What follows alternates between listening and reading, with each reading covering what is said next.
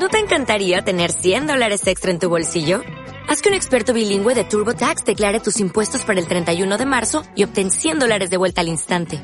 Porque no importa cuáles hayan sido tus logros del año pasado, TurboTax hace que cuenten. Obtén 100 dólares de vuelta y tus impuestos con 100% de precisión. Solo con Intuit TurboTax. Debes declarar para el 31 de marzo. Crédito solo aplicable al costo de la presentación federal con TurboTax Full Service. Oferta sujeta a cambios o cancelación en cualquier momento.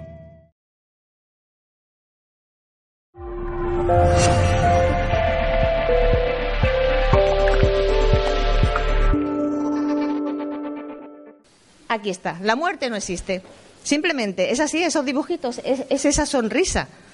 Ya, según nos han dicho las compañeras, es una alegría, realmente. Cuando pensemos en la muerte es pensar en la alegría. ¿Por qué? Porque es la vuelta a casa. Yo creo que con esas palabras ya podríamos irnos todos, ¿no? me gustaría. Entonces, vamos a ver el por qué cuando una vez no, nos lo dicen, ¿no? Una vez entendido esto, pues ya dejamos de asustarnos, ¿no? Dejamos de tener esos miedos. ¿Qué pasa? Que entonces necesitamos pasar un poquito por el filtro de la razón. Vamos a razonar, lo que nos decía siempre Alan Kardec, ¿no? Razonemos todo lo que nos venga. Y también los malos hábitos, las malas formas de, de haber pensado en que la muerte era eso, la desolación, la nada el estar ahí un poquito, pues, asustados, como tanto nos ha contado Olga, ¿no? Al principio. Bien, esto ahí eh, en, grande, en letras mayúsculas, ¿no? El no tener ese miedo. Y ahora os digo yo, entonces ahora los espíritas, se supone que ya hemos estudiado un poquito, que hemos razonado, que hemos entendido lo que es la doctrina espírita, lo que el conocimiento, ¿no? Realmente, ¿dónde tenemos las miras puestas? ¿En la materia o, en la casa espiritual? ¿Dónde? cada uno, ¿no? Que se lo diga. Bien, entonces vamos a ver, a ver cómo usamos la materia. Entonces yo siempre me acuerdo cuando estaba haciendo la conferencia, ¿no? Preparándola, digo un ejemplo, un ejemplo así que tengamos mm, una referencia buena. Me acordé de Francisco de Asís, ¿no? Entonces en su libro, como él se, se despedía, ¿no? Francisco Espíritu se despedía de Francisco Cuerpo. Entonces él siempre se empeñaba en estar agradecido y él quería estar agradecido a su cuerpo también, porque le sirvió en esa, en esa trayectoria. Ahí estaba desencarnando. Entonces él estaba ahí en el, momento de la desencarnación y quiso despedirse de, de sus pies, besó sus pies. Francisco Espíritu se acercó a Francisco Cuerpo y besó, agradeciéndoles Oye, todo ese recorrido, el llevar el Evangelio a tantas personas, a tantos lugares, antiguamente era todo andando, caminando. Los besó con esa gratitud. Después besó sus manos también, porque a través de sus manos podía trabajar, podía ganarse el sustento, podía alimentarse, lo justo, porque ya lo conocemos los que hayamos leído el libro, ¿no? Que siempre se alimentaba con lo justo de, que necesitaba y cómo llevaba también eh, a, través de, esas manos maravillosas hacia esas curas. Siempre con Jesús, con Él, ¿no? Entonces, eh, quien, haya leído ese libro es, una maravilla, ¿no? Porque es nuestro hermano, es muy allegado. Es leer el libro y, lo, lo, sientes como a tu lado, ¿no? Es muy gratificante. Y besó su boca con mucho respeto. Besó la boca y dejó en ella como dos lagrimitas, ¿no? Ese, ese respeto le surgió. Y ahora vamos a ver lo que les dijo no, la anterior. Ahí está. Se lee, ¿no? Él le dijo a su boca, dice, yo te agradezco, instrumento de luz, que me sirvió para transmitir la verdad y que me ayudó a apaciguar. Tú eres la puerta grandiosa por donde la misericordia se manifestó, no por mí, sino por la gracia de Jesús en nombre de Dios. ¿Cuántas veces todo lo que hablaba, todos los consejos que daba, esos momentos que tenía con sus seguidores cuando se reunían después de la tarea del día, e, e, esas preguntas y esas respuestas que él le daba. Entonces, e, esa boca merecía eso, ¿no? esa gratitud, ese agradecimiento.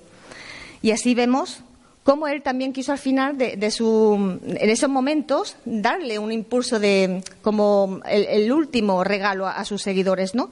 Le implantó, se impuso un poquito en su cara y fue esa cara de, felicidad, el cuerpo físico, el, que estaba ya mm, dejado prácticamente. Antes de que fuera cortado el cordoncito de luz, pues implantó esa luz en esa cara, ¿no? Y vieron otro, otro regalo de este, de este Padre nuestro, ¿no? De, Francisco. Y ahí se fue. Ya se quedó tranquilo, agradeció a su cuerpo, 44 años de existencia, que lo dejó como cuerpo imprestable, como ropa imprestable.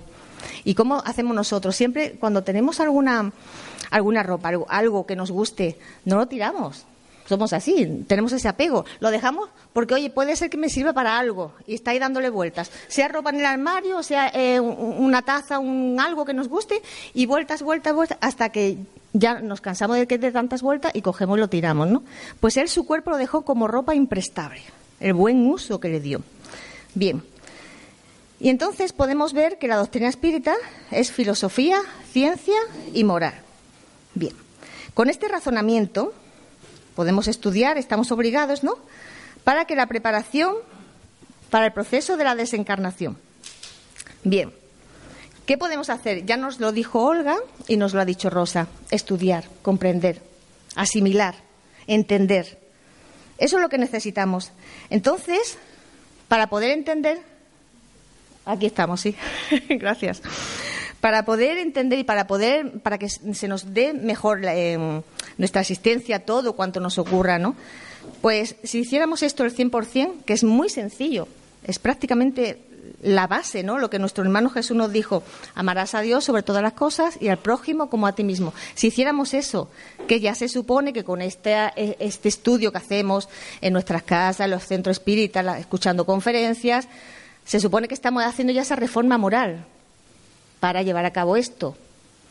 Ya cada uno, pues, lo hacemos o no lo hacemos, ¿no?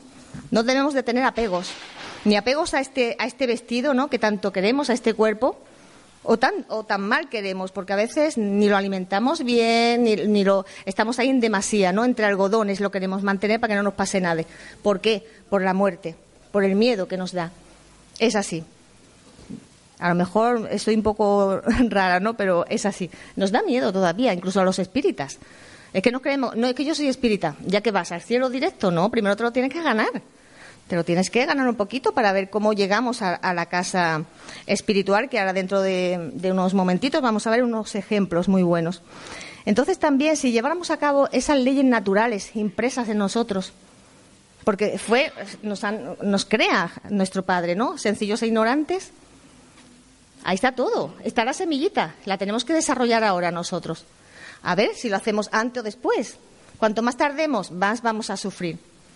Si estamos ahí, depende, ¿no? del ritmo que llevemos. Entonces podemos decir, ahí está, que así la turbación, que es un proceso natural de adaptación cuando volvemos al plano espiritual, sería más corta e incluso estaríamos conscientes de cuánto ocurre en el proceso de desligamiento del cuerpo y ayudaríamos o lo haríamos nosotros mismos. Depende de nosotros, de que esa turbación, ese proceso ya, cuando llegamos a la casa espiritual, sea más corto o menos. Más corto o más largo, quizás, ¿no? Me lo dije mal. Entonces, ¿qué, podemos hacer para eso? Lo mejor, yo siempre me gusta mucho los ejemplos, porque se aprende mucho por, el ejemplo. Porque a veces sí, podemos estudiar eh, la codificación, leerla una y otra vez, pero como que no, como que nos falta un poquito ahí el ejemplo, ¿no? El ver, no es que al vecino le pasó, hizo tal cosa y le pasó esto, ¿no? Pues entonces ahí como que aprendemos más, no sé por qué, pero somos ahí un poquito. Vamos a ver entonces en el libro de los espíritus la pregunta 70. Le pregunta Alan Kardec al plano espiritual, ¿qué hace la materia y el principio vital de los seres orgánicos que mueren? Dice, la materia inerte se descompone y forma unos, unos, otros nuevos, ¿no? Y el principio vital vuelve a la masa. Ni la materia muere, muere, ni la materia desaparece. Es que no, no hay nada inútil en la creación de nuestro Padre. Todo tiene un proceso, todo tiene una transformación. Cada célula, cada partícula, cuando está en un cuerpo pasa a otro, así. No hay nada que esté ahí porque sí. La nada, eh, las cosas inútiles como que no, ¿no? No, no, no está ahí, no existe. Entonces, como nada muere, todo se transforma. La, ciencia lo, explica y Alan Kardec y después lo aclara diciendo muerto el ser orgánico, los elementos que lo forman entran en nuevas combinaciones que constituyen nuevos seres. Estos toman del origen universal el principio de la vida y de la actividad. Lo absorben y se lo asimilan para devolverlo a aquel origen cuando cesen de existir. Esto todos lo estudiamos y todo lo leemos. Ahora hay que asimilarlo, ahora lo tenemos que hacer nuestro. Tenemos que masticarlo y digerirlo bastante bien para que se refleje a nuestro alrededor. Bien. Entonces, esto es lo que nos ocurre, ¿no? Lo que ocurre a la materia. Hablamos mucho de la materia, la muerte, pues desaparece el cuerpo, que no somos esto, somos un espíritu habitando un cuerpo. No es que tengamos un alma, no. Somos un espíritu que tiene un cuerpo físico. Le podemos llamar alma, energía, elemento espiritual, la palabra que queramos, la que más nos guste. Pero es una realidad. No es esto, no somos esto. Cuando eh, eh, esto ya tiene una enfermedad y se deteriora, desaparece, nosotros seguimos adelante, siempre está la vida ahí. Entonces vamos a preocuparnos ahora de esa parte, de esa energía, de ese espíritu, de ese ser, de esa alma que deja el cuerpo. Mejor, ¿no? Vamos allá. Entonces, los materialistas, ¿qué dicen los materialistas?